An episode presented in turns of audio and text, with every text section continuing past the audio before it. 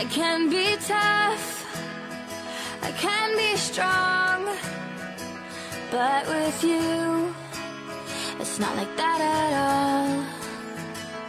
There's a girl that gives a shit behind this wall. You just walk through it, and I remember 好，随口说美国。那在节目开始之前呢，我先做一个广告哈。其实这个广告在我的公众号已经推出去了。什么呢？就是正式发布随口说美国国际教育的合作机构。呃，因为留学这块的需求始终是听友里面这个几乎和移民的需求差不多的一个很旺盛的、很庞大的一个需求。那么大家都是私信我，或者是在各种的评论上跟我交流，就是留学这一块的。那么，呃，其实我很早就开始做洛杉矶的留学机构的调研，前前后后好几个月了啊。那那始终没有推出一个留学机构，嗯，主要还是我个性比较谨慎嘛。那么大概是两个月前，我开始和推荐的这家留学机构开始接触。呃，我是直接接触到他们的创始人。那么经过两个月的大概四次的交流，呃，最终我确定，嗯，这家机构会是我接下去在洛杉矶这一边关于留学方面的合作机构。呃，本身他们就是洛杉矶三大留学机构之一，因为其他两家是分支机构嘛，那他们是总部就在洛杉矶，所以呢也够大牌，够规范。另外呢，主要是这个整个公司的风格跟我的风格还是比较接近，就是就不会那么太功利，知道吗？其实我花了很多的时间和创始人去交流，他创立这家企业的一些价值观和一些出发点。那最后我觉得我们是达成一致，觉得一切是为了孩子。那么同时呢，这家机构当然他们有这种奖学金的来源。啊，所以说他们专门为随口说美国的听友开设了随口说美国专项奖学金。呃，经过我推荐的家庭，啊，家庭的孩子，呃，可以获得至少一千元美金的这个专项奖学金。那这个我觉得是对于随口说美国听友的一个回馈吧。好吧，具体的信息大家呢就关注我的公众号，呃，公众号。的名字再做一次广告了，大写的字母哈，两个字大写的 L 一，后面是数字二零一零零一一五，大家关注我的公众号就可以看到留学机构的信息以及我为大家提供的其他服务的信息。OK，那么这一期呢聊这个海外投资，那主要当然是美国的投资啦，因为现在这一块我慢慢开始介入到投资这个领域。那么越介入，就发觉无论是个人还是公司，其实和在中国都面临着一种不同的情况，主要是美国这边的一些税收制度的不同。就有些东西你之前如果没有考虑到，贸贸然进行人民币海外资产配置，或者是或者是移民吧，这个你都有可能不小心跌进一些坑里面啊。所以说我利用这个。节目的机会呢，先把这些坑给大家摆出来，希望大家在海外投资啊，以及这个移民前财务规划这两个领域，先有一个大致的一个概念，就是说有一些坑，大家要知道啊，而不是说以为说都像中国一样投资，好吧？那这一期我会引入一个嘉宾，呃，他是美国加州的注册会计师，呃，也是偏重于在这个。财务规划领域，那么我们我们将以一种这个比较随意的交流的形式，来点出一些大家在投资、在海外投资以及在移民前财务规划领域应该注意到的一些事项，好吧？下面呢就进入我们的现场。好的，那我们先介绍一下这一期的嘉宾，Selina，我的一个好朋友，她是美国加州的注册会计师。来，Selina，给随口说美国的听友打个招呼。听众朋友们，大家好，嗯，我叫 Selina，姓钟，今天很高兴可以在这里呃跟大家分享一下呃美国的税务方面的知识。OK，这个中文算是很标准的。其实 Selina 是澳门人啊，这个我的嘉宾已经是把这个港澳台给横扫一遍了。呃，有过这个台湾的啊，有过香港的啊，现在终于有一个澳门的美女啊，这个来给大家聊这个美国在投资税收方面的一些知识哈。呃，为什么要这一期聊这个主题哈？其实现在一个非常大的趋势哈，当然移民本身是一个大趋势了，但是呢，其实还有一个很大的趋势是什么？是人民币资产的海外配置。那这个当然有很多的国内的一些理财机构已经在做了，但是呢，中国人往往是钱掌握在自己手里，所以说随着国人慢慢的一步一步走出来。他们现在已经在美国开始了人民币资产的海外配置行为，比如说买房子，比如说买股票，呃，比如说进行更深层次的一些购买基金啊，呃，甚至直接的一些呃生意上的投资。所以说在，在这种时候，我觉得有必要在这一期啊，呃，给大家点一点这里面要注意的一些安全点哈。这个首先，我非常认可这种。这种大的一个趋势，但是呢，中国跟美国的在税收体系上还是有不同的。当然，之前聊过一期，那这一期呢，我们就请这个 Selina 作为我们的嘉宾。那他是他是美国加州的注册会计师，但是大家知道哈，会计师和律师一样，比如说律师有专门的移民律师，有刑侦律师，啊，有什么专门做工商的律师，会计师也是一样的。Selina 呢就。从我跟他的接触来看，他是比较偏向于做什么呢？做整体的一个财务规划的，啊，包括说如何运用一些美国的一些合法的税务杠杆啊。所以说，今天是请 Selina 来作为我们的一个嘉宾，就是要跟大家聊这些方面的内容。我们从最基础的开始聊吧。我一个听友啊，他呢。其实我很多听友都是这么干的啊，就是说在他接触到我的时候，当然是是因为移民的问题嘛，就是这个找我做移民咨询。但是在我，但是我了解他们啊，他之前就已经把这个房产就买下去了。嗯哼。当然，这个买房产的名字也就是诸多的呃问题问我，就是说，比如说这个名字是不是可以做成小孩的，可以做成大人？就是说，在整个的一个。买房子这肯定算是投资了吧，是吧？嗯，对，在整个领域来说，它是完全的很茫然，就只知道说买房子买去。但是你要知道，在美国买房子是一件非常严肃的事情，没错，是不是？买房子也是一个投资，最重要的是，很多人投资美国的时候，他忽略了究竟那个税收问题，究竟如何直接影响他的投资回报率。很多人是直接忘了这个事情了，嗯。也在美国知道，税前的收入不是你可以碰的，只有税后的，有一部分是要缴给美国国税局的，缴完之后才是才是到你的口袋里面，你要把这个算进去。很多人都忽略了这个，所以每个人的投资的时候，他们就买房子的也好，嗯，要移民的也好，都忘了去做那个正确的税务规划，这个是非常重要。在美国生活的美国人。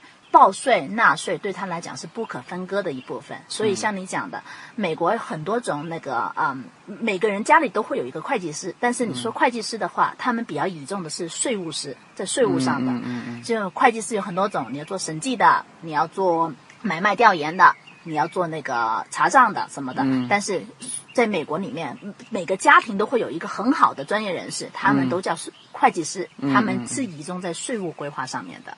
所以呢，美国人他们，你跟他讲的时候，他们每个每个投资，他们直接想到是究竟我税后拿多少，而不是说我税前拿多少。这是他已经根深蒂固在脑子里面，已经有这个概念了。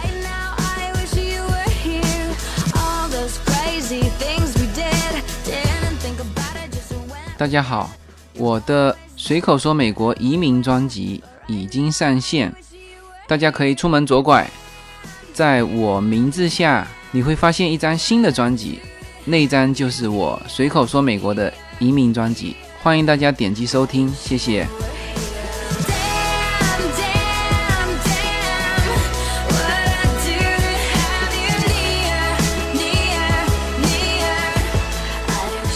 对，但是中国人由于他没有建立一个个人税收体系，他他就是说这公司才会用到会计师，是不是？没错，他个人就是说，在目前来说，还是在中国还是比较自由的。就是说，买房子买下去，因为在中国房子没有什么持有成本嘛，他感觉买下去肯定就是我的了，升值，而且最近中国这个房价又是新一轮上来，嗯哼，啊，在整个地产投资的领域，所有的个人，他确确实实呢还没有这根筋啊，就是说，一个是税后的啊，还有一个就是说什么，还有一个就是你的这个税本身在美国也是可以抵扣的，对，在中国也没这个概念。因为中国的话，没错，像你讲的，只有公司才用到会计师，对个人用不到。但是美国是很多。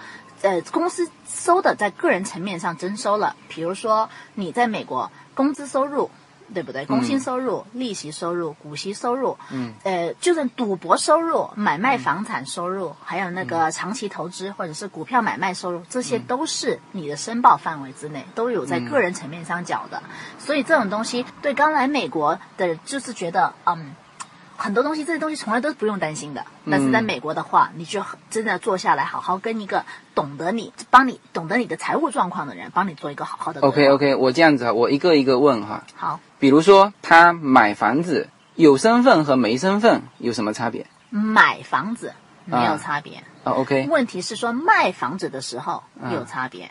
他持有阶段有差别吗？持有阶段的时候看了，OK，这这我要先点出一个东西，嗯呃，很多人都可能对这个观念有点模糊。嗯在美国，在纳税层面上是分为纳税居民跟非纳税居民。，OK，所谓的纳税居民，就是他是说居民跟非居民，但是跟移民就是没关系的。嗯哼，你可以是拿绿卡，但是你不是纳税居民；你可以是不拿绿卡，你是纳税啊，居民。不拿绿卡也也是也有可能是纳纳税。税居民。如果你在美国嗯一、一一直待在这里，好山好水，你享用它的设施、它的设备各方面，你待了够长时间。我所谓的够长，就是说、它有一个统计的一个计算公式，嗯呃，它的这数字是一百八十三天。嗯如果你符合这个标准的话，你并没有绿卡，你在这里看小孩好了，嗯，OK，坐月子好了，嗯。你到了这个数字的时候，符合这条件，你就是税务居民。嗯。税务居民打纳税方式跟美国的居民跟公民是一样的，嗯哼。是这种情况之下，所以呢，我刚刚就是讲的是说，所以先把。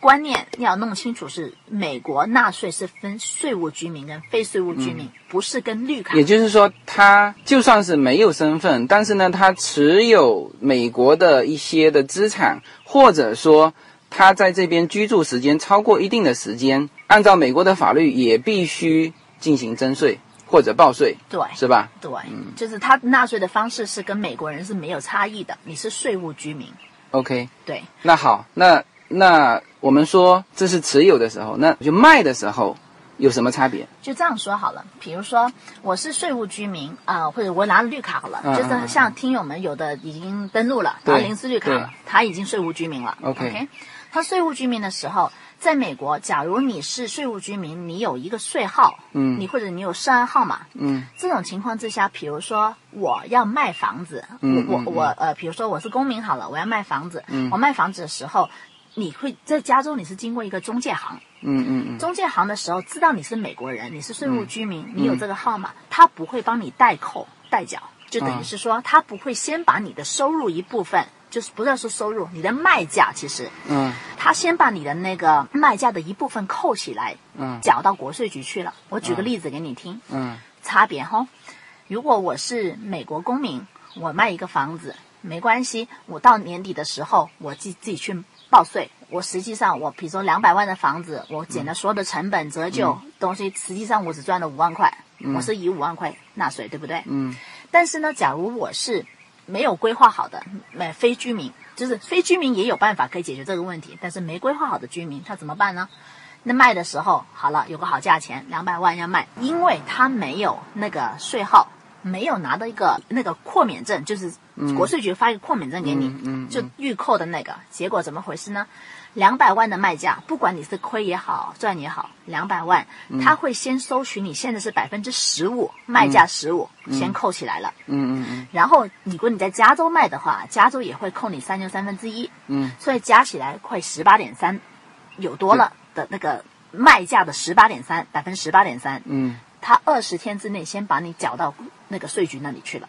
哦，这笔钱本来你是不需要，你你这笔钱有资金成本，对不对？对如果我是一月二号卖的，我明年才能拿回来，整年这笔钱就不在你手上了。对，所以我只想讲的是，很多人为什么今天又觉得这是一个很好的机会跟大家分享的原因是，身边在我这个行业里面，很多人都是缺乏规划。然后跑来找我找招，有的时候是太晚了，嗯已经出事的时候已经出事了，我想帮你也很难，你知对，道吗美？国就是这样子，对美国就这样。在中国呢，呃，有一些确实就是事后可以感觉上，至少从我的感觉上，就有很多机会你可以去补救嘛。嗯哼，但是我自己的感觉就是说，在美国确实是，你如果一旦踩了红线，很难补救。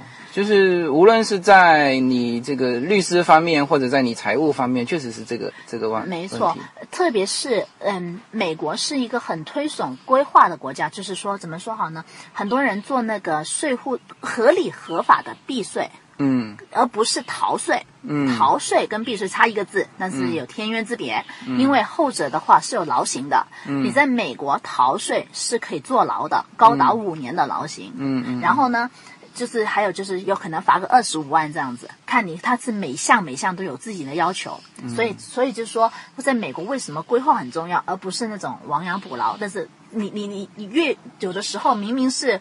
那个钱是干干净净的白钱，因为没有好好做好规划，躲藏西藏，这里不报那里不报，到变成黑钱了。那这个时候国税局找上门了。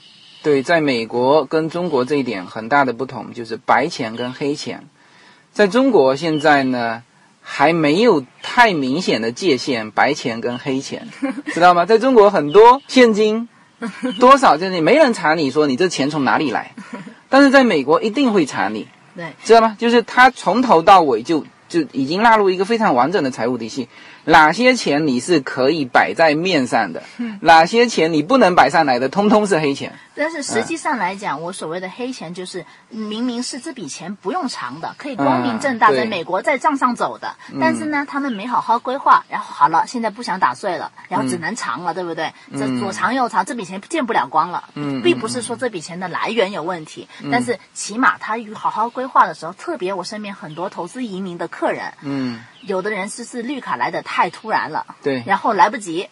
怎么办呢？有的人一堆房产，像 L 一那种就是来的太突然了。我就是你这个现在对，投资移民，这个如果办一比五，你这个什么排期长一点，还有可能可能中途别人提醒你。我就遇到过这个事情。是我一个咨询我的一个听友了，现在都是听友。然后呢，我跟他吃饭，他是已经办下去了嘛，然后这个排期呢也办到中途了。然后我是知道他有一些资产嘛，有一些财产的。然后我就满问他，我说：“哎，我说那你这个房子啊，你在国内的房子，在你拿到临时绿卡之前，你准备怎么处理？”他被我问愣住了，不知道的？他不知道，他完全说：“哎，他说为什么还要处理？”嗯，他说：“那那那当然，他也有这个这个这个警惕心，就是说也听过美国的房子是要交税，所以说他问了问了我一个比较外行的话，就是说，他说是不是这些房子登陆之后全球征税，这些房子会被征房产税？哦，这样很多人有这个误解，对啊所以我觉得听友们这个问题，我顺带自己解答一下好了。嗯，美国只对收入征税，对它对资产不征税。你可以安心拿绿卡，你可以无数套房产在中国。假如你不卖，你没有增值，没问题；你不出租，没问题。没有人会针对你的房子去打税。嗯，你这个可以安心拥有所有的房产。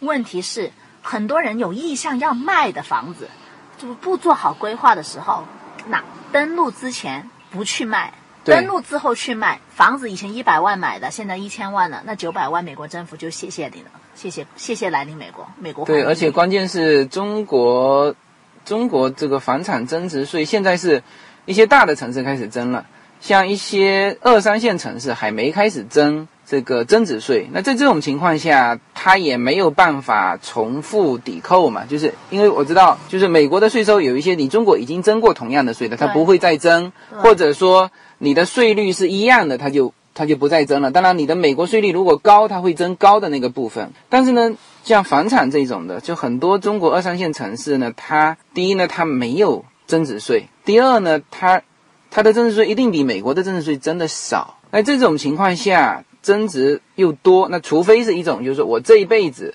我不准备处理这个房子，是吧？哎，那这里面又引申到那个另外一个话题，如果他在中国的房子这一辈子都不处理，那么他百年之后嗯 是的，是遗产税是怎么？是纳在里面的？在美国人一辈子，你有、嗯现在每年都调。嗯二零一六年是五百四十五万个人，个人夫妻是一一一千零九十万啊，那还好，那还好。但是你要知道，它那那个遗产税的征收范围是包括你全球整个地球任何一个角落的啊不动产、是包括在里面的。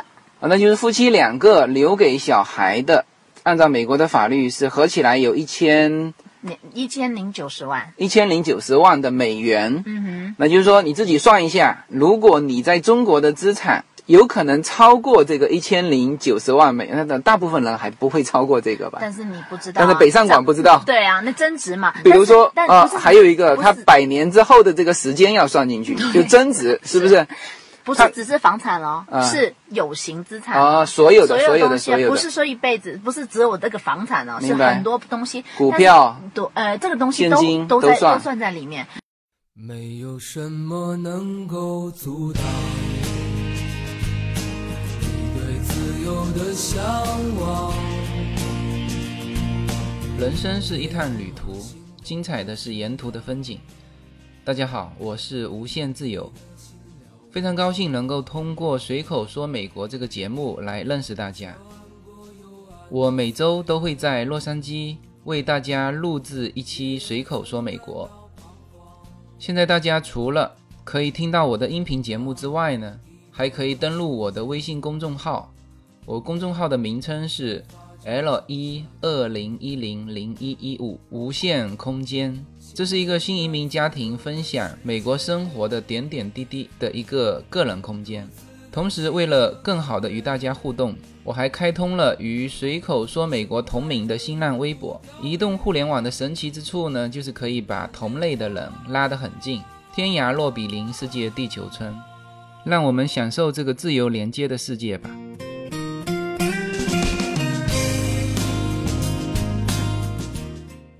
但是有个特别的地方是，呃，我大大概讲一下，就分叉一下，就是美国嘛，三种大的体系，在嗯。联邦，它是说联邦税跟地地方税。嗯。联邦税主要是三大体系的税，就是刚刚讲到的个人税，就是嗯工薪工薪收入、股股权投资、呃、股息啊、利息这样子。嗯。还有的就是赠与税，嗯。还有就是遗产税。嗯。对于像跟你讲的点讲到点上去了，要移民的人，遗产税跟赠与税其实是一个非常需也是同等重要的要考量的。嗯比如说，你要把小孩，你要把钱给小孩子的，嗯你不要等到移民之后才给啊，因为移民的时候哦你每年只能给一万四千块。啊，一辈子五百多万，你移民钱随便你给啊，对不对？嗯对就是这是一个不好，就是只只只能是说不好好规划，或者没找到对的人帮他做一个全体规划的时候，他犯的错误，我看到很多这这类型的情况。哦，对他移民之前可以赠与小孩，对呀、我是美国人，我是外国人，父母赠予给我的，我可以拿无限不打明白没？这，这里面其实他规避的是一个遗产税遗啊，产税跟赠与税。赠与税，没错但是当但是在美国，刚刚我不是讲过了吗？在所得税上面，他征收的对象也是税务居民跟非税务居民，对不对？嗯嗯嗯嗯，在遗产跟嗯赠与上面，他们也有这样分，但是它分的范围跟另外那个又不大一样。嗯嗯我只能说，那个美国税法就是跟那个那个新华字典多多少本加起来都不止，这很复杂的一个税法。OK，那我们刚才从这个美国的房产怎么买、怎么卖啊，只推出了很多很多问题。其实，呃，我真心觉得，就是说，就算是不是移民的啊，你有准备配置美元资产的人，可能真的都要好好去思考一下这个话题，至少有一根弦在这里。是吧？当你买美国的房产的时候，无论是你有没有身份啊，当你买美国的其他投资方式的时候啊，都要考虑到这一点。没错，就是像讲非美国人，假如我是美不是税务居民，在那个赠与税跟那个遗产税的定义上不是非税务居民，嗯你的豁免额是六万块。哦，美国人不是嘛，对不对？我刚刚讲五百四十五万，你是六万。虽然你的虽然你是非税务居民的情况下，哦我只对你美国的有形资产作为那个征税，但是你是那这里6万块面这里面就是这里面落实到一个问题，就是说，所以在美国如果有房产已经买下去的，你最好赶紧去办个身份。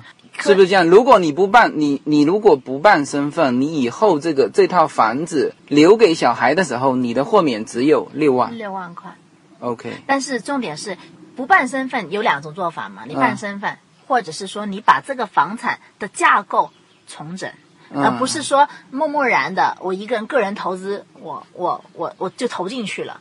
这嗯这种情况之下，很多人在美国，在国内可能投资都是以个人名义投对资，对对。但是在美国，很多人不是以个人名义投资的那的，怎么投？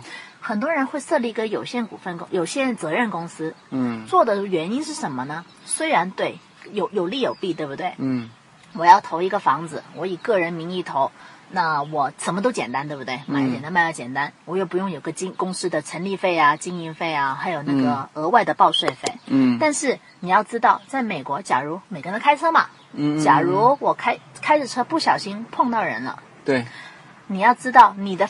你的投资，假如跟你个人没有分割的时候，嗯就是这是保险的重要性了。它这是作为一个像像像保险一样的，嗯没有分割线的时候，他们是可以碰到你的，可以追溯你的资产。假如你的你的车子的保费保单不够大的话，对，假如你车子保单不够大的话，嗯，对这一点也是，因为我当时考虑买房子，其中一个最重要、蛮重要的一个原因就是说，因为在中国，我感觉说还没有，你比如说放一个事情呢。它会追溯到你个人的房子，就是，但是在美国我，我身边就有这种例子，甚至是他什么呢？看病，不要说撞人了哈，他看病，然后呢欠了医院，呃，然后又没保险，嗯，然后呢欠了一大笔钱，最后就要变卖他名下的房产，对啊，就是这样子。就是很多事情听起来好像跟自己没关系，其实都跟你有密切关系。嗯很重要的是说，不要说是那开车撞人了，只能嗯说你出有个出租房房客告你，嗯，房客也可以告你啊。美国是很保护房客啊，保护消费者的国家，嗯嗯嗯嗯他告你呢，对不对？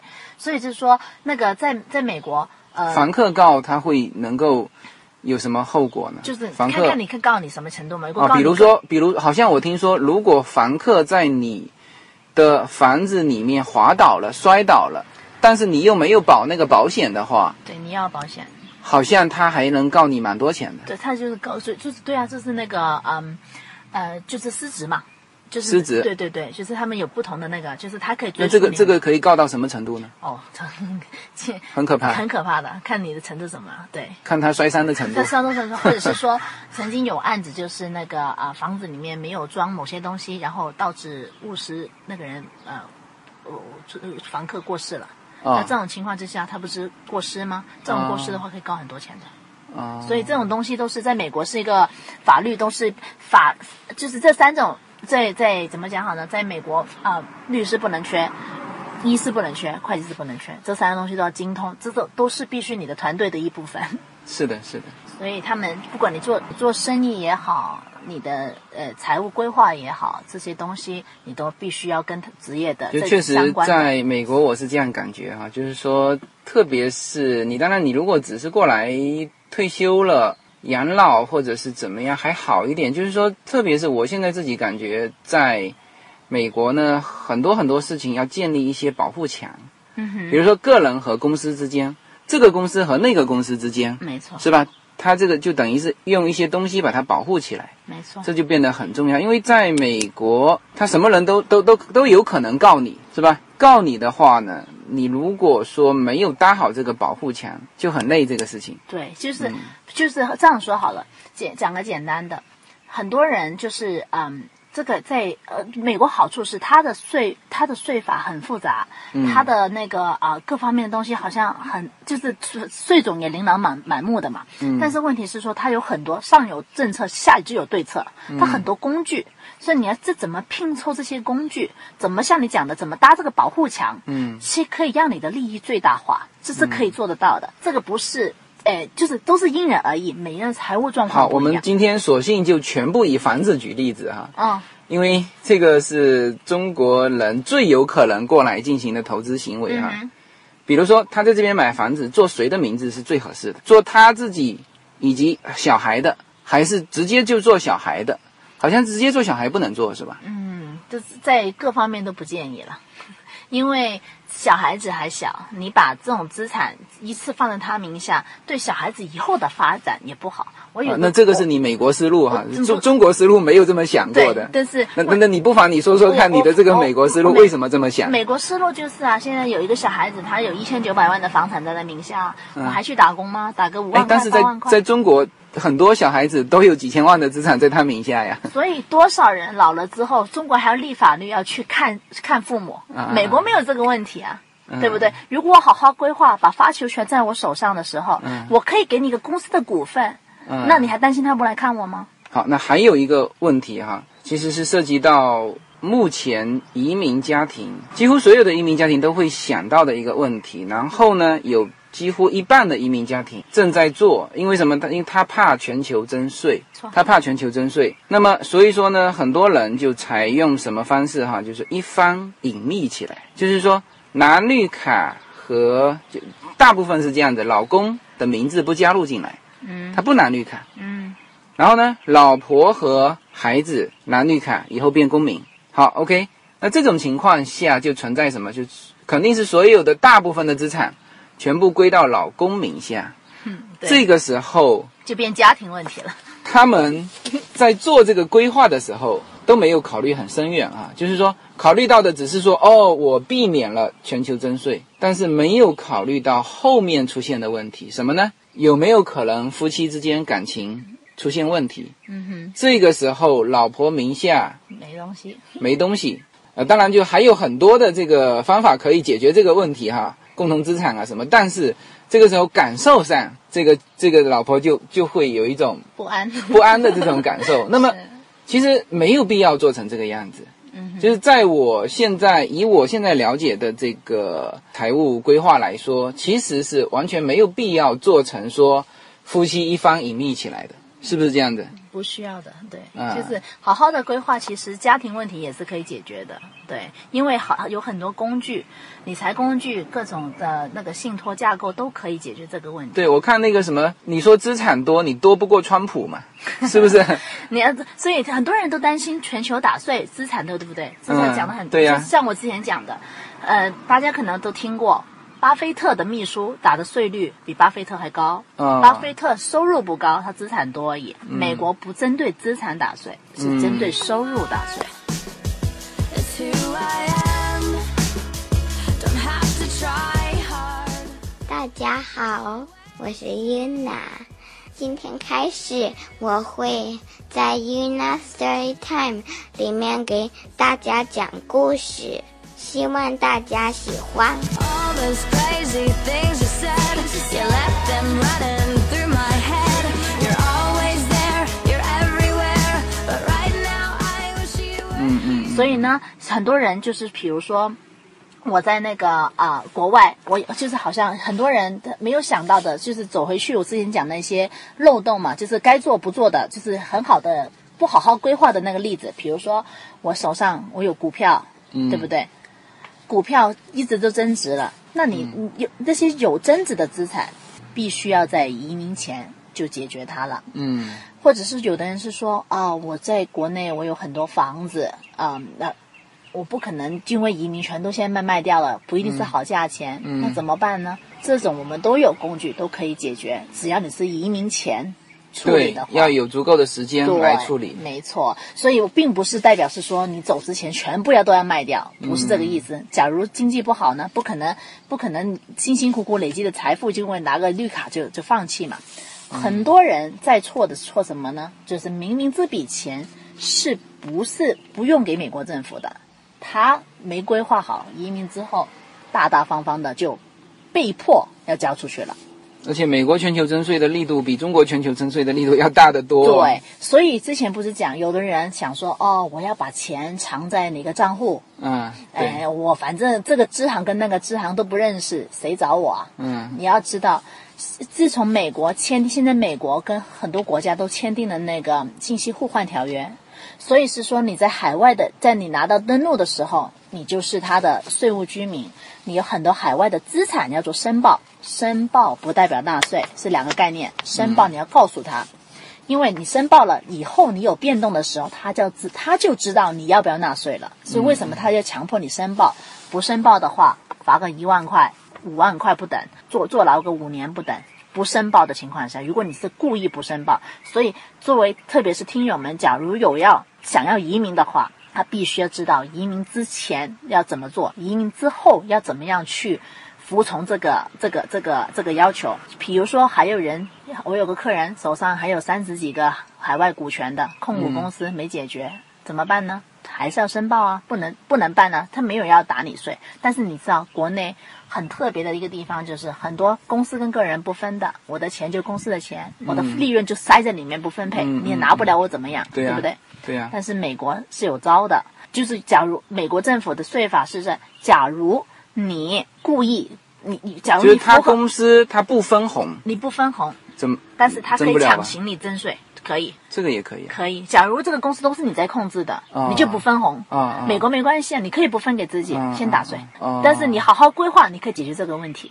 所以这种东西都是要归归咎到你，如果真的要在一个新的地方生活，这是他的税法也是法律。所以你要怎么去在在知法守法的情况之下，怎么样可以让你的财富得到保存？那正常来说哈，我基本上就以我非专业这个这个人士的看，就是说，如果说他移民之前，呃，有想做这个规划的话，大致上应该，比如说固定资产，那就是说先兑现掉，能兑现的先兑现。先兑现掉，OK 那股票呢？股票呢？股票的话，你就卖掉再买回来嘛。就卖掉，然后呢，再拿到绿卡之后再买回来，这个时间点要这样掐是吧？都无所谓，反正你你反反正你把你的以前的增值部分那个增值部分就解决掉了。解决掉你登录之前、移民之前的每一块钱都跟美国政府没关系，嗯，所以你要赠与什么东西也不受他他们不受，就是但是我只能这样说，移民前的没关系的意思说，假如你移民前不是税务居民，嗯，因为你假如已经是税务居民又另外一回事。大部分移民前不这都不是是税务居民，，那是这个是可以这样讲讲解决的。那你有升值的部分，你要解决掉，对不对？嗯嗯嗯然后你你有那个，比如说公司会给我一些嗯钱的话，你要有收入的话，你要提早体现，嗯，而不是拿到绿卡之后体现。明白明白，就是有一些公司，比如说给你的期权。或者是干股的一些股份，就是或者是激励的一些对员工激励的一些股份的话，那如果可以的话，就提前体现掉。没错，因为你要知道，在美国个人税最高是三十九点六百分之，啊还不算周税，周税可以到十三点三。所以，假如你住在加州，你不好好规划，你这笔收入最高可以达到过百分之五十的税。嗯，但是这个东西是可以解决的，这是好处。所以呢，你要知道怎么用对的工具去解决它。对。所以呢，那个在在加州，公司最高才三十五，嗯个人可以招三十九点六。嗯，所以个人是可以超出去的。它好像我之前刚开始讲到投资好了，嗯投资那个有它有分长期投资收入跟短期投资收入。嗯如果短期就是一年之内的，跟你的那个也是走到最高三十九点六。嗯嗯嗯，但是如果你是长期的，超过一年的，可以降到百分之十五，或者比几乎都是百分之十五。假如你是收入比较低的，可能是零。嗯，如果收入再高的，高族群的就可能达百分之二十，那是也不会超太高了。但是好处是有，如果你要问我好，嗯，非美国人跟非美税务居民跟税务居民究竟各有利弊？怎么利弊呢？因为中国跟美国有一个税务优惠条约，嗯，就是是说。就比如说，在美国人，在美国税务居民，在那个长期投资里面，他要打百分之二十的，因为你是非美国人，你是打十，因为你跟因为因为你是不是非美国人，非美国税务居民，而你又而你又是中国的居民，跟中美之间有一个税务那个优惠条约的时候，你只打十，就是一个降下来的税率，嗯、是这个意思。就是投资的时候，你是美国人不美国人都各有利弊。OK，那这样就是说，虽然说感觉说起来挺可怕啊，那反正我也在美国三年了，那那基本上我也很清楚，就是说，嗯、看上去美国的税收很可怕，但是其实你自己找一个会计师，做一个好的规划，懂得中美之间的那个嗯对，要懂得这个中美之间的这个税务差异，这是很重要，就是说两边都要熟悉。那有的就是美国这边的会计师，你不见得是说纯白人的这种纯老美的这个会计师啊，他有一些他不了解中国人的想法啊，中国人的心态，还是要找这种贯通两边的会计师啊会比较合适。所以说现在好像在中国就很多台湾的港台的这个会计师好像嗯很还蛮吃香的，因为语言啊各个方面也也都了解中国大陆的这个。因为台湾跟香港跟美国的那个呃互换是百分之百对口的，啊。所以在香港的跟台湾的，包括在澳门的，OK，这种情况之下，我们是你没没办法躲的，你只能有规划，嗯。你不你不规划是不行的，但是中国马上就会了。自自从美国跟很多国家签了这个这个信息互换之外之后，他的那个收入超过了一百亿，利啊额外的。那你想想，他是怎么跟中国签订了互换之后，不是跟中国跟跟全世这啊全球这几那几个，但是他会越来越多国家，嗯越来越多国家加入了，所以每个人看到甜头的时候，中国可能也会相应的也会做一样的事情了，嗯嗯对不对？因为我们就可以说哦，反贪也好，什么也好，他就让你的信息就公开了。整个整个全球的经济，整个全球的那个财务就会越来越透明化。嗯所以，有的人的想法是我放在这个银行，有的人说我放在我爸妈名下，我放在我兄没有弟名下。没有必要这样做。其实我我真心感觉没有必要这样做，就是说你还是以你自己个人，不要你那个行为就变成叫逃税行为。是不是就不是说积极的用财务规划去做省税？你那样子就是说放在谁名下怎么样，都是一种逃税行为。没错，没错。在更大的问题是，我把账号放在我的亲戚名下，那假如安全性对亲戚是吧不在呢，这笔钱嗯还是嗯你的吗？嗯是的，是的对。不对？所以这个东西很多人都是想的，就是规划是长远规划，不是嗯短视的，所以必须要好好的那个去。只因为好处是正视这个问题，每个东西都有方案，对对。每个都有方案。好，这个这期节目呢，是我们讲税务的第二次，来比较具体的聊这个税务话题啊。那么随着我在美国这一边的一些工作、一些事业的开展，那我肯定会越来越多的会设，就从个人的角度慢慢转到公司的这个税收啊、这些这些角度要。注意的啊，要注意的对，所以说这一期我们就先起个头吧，也就是说把一些简单的，比如说听友在这边，如果他要买房子，他心中要有的那几那几个选啊，就不是说啊只想到房子的增值，而没有考虑到你的房子的税后的交税的这个问题，而且交税这里面还很复杂，你有身份的跟没身份的，是税务居民的，非税务居民的，是吧？这还比较复杂。那好，那随着美元资产的一个升值，国内会越来越多的人想配置美元的资产。那么在这种情况下，更应该提前对于美国的税收进行一个了解。了解之后，你再做动作啊，就会就会做到提前规划，做到没有意外损失。没错，嗯，没有或者意外的惊喜，意外惊喜。惊喜，真的。OK，好，那这期节目呢就到这里，我们感谢一下 Selina，呃，给随口说美国的听友道个别吧。好，呃，听友们，下一期再会。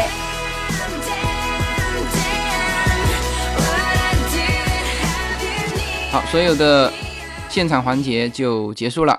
那么回到这个演播室，应该说这一期节目肯定是不能把这些细节给聊清楚，只是呢给大家打开一个这个领域的一个思考啊，或者说一个警惕吧。那么今后我将呃，结合我这边节目档期的一些情况，适时的来上一些关于美国的这个投资领域的一些信息啊，或者是移移民前财务规划的一些信息。当然，我也会在我的随口说美国的移民专辑里面把这些东西细化。所以说，大家也可以关注我的随口说美国移民专辑。好，这期节目就到这里！如果大家觉得这个信息还是比较有价值的，欢迎给我打赏。如果大家觉得这个专辑不错啊，适合推荐给身边的朋友听，呃，请帮忙推广，谢谢大家。